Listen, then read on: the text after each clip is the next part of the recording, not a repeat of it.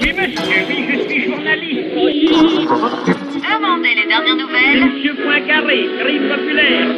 Mesdames, Messieurs, 1914, dernière nouvelle. Vous allez voir. Éric Bataillon. On parle politique à la une de l'humanité de ce 2 juillet 1914.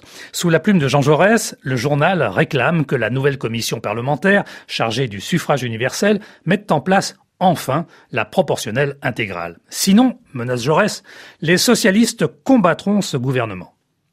Le matin explore, lui, le champ plus bucolique des vignobles. En Bourgogne, comme dans le Bordelais, la récolte de l'année 1914 s'annonce très bonne et même excellente en Champagne, où il a fait un très beau début d'été.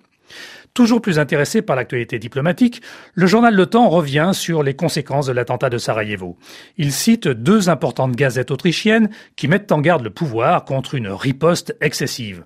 La plus grande faute que nous pourrions commettre, écrit ainsi la nouvelle presse libre, serait de prendre l'attentat comme le point de départ d'une politique hostile aux Serbes de la monarchie. Le quotidien du boulevard des Italiens approuve et dédouane la Serbie d'une quelconque responsabilité. En page 2, le même journal donne des détails sur les funérailles de l'archiduc et de sa femme assassinés. Les corps arriveront ce matin à Trieste à bord du cuirassé Viribus Unitis, puis transportés par train spécial à Vienne. Ils y seront à 10 heures ce soir et seront conduits, avec le cérémonial de cours ordinaire, à la chapelle du château de Hofburg où ils seront exposés. Demain, de 8h à midi, le public sera autorisé à défiler devant les corps.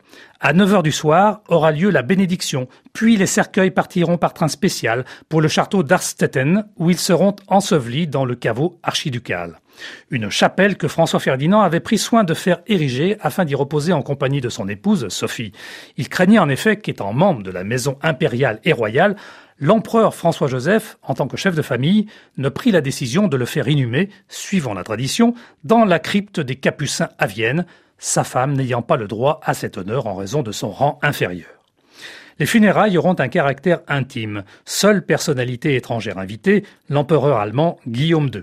Quant à l'empereur austro-hongrois, qui n'aimait pas beaucoup son héritier de neveu, le temps de ce 2 juillet 1914 nous apprend qu'il a eu la veille une journée excessivement bien remplie. Et s'il a reçu le nouvel archiduc héritier, Charles François Joseph de Habsbourg-Lorraine, il n'a en rien changé ses occupations ordinaires.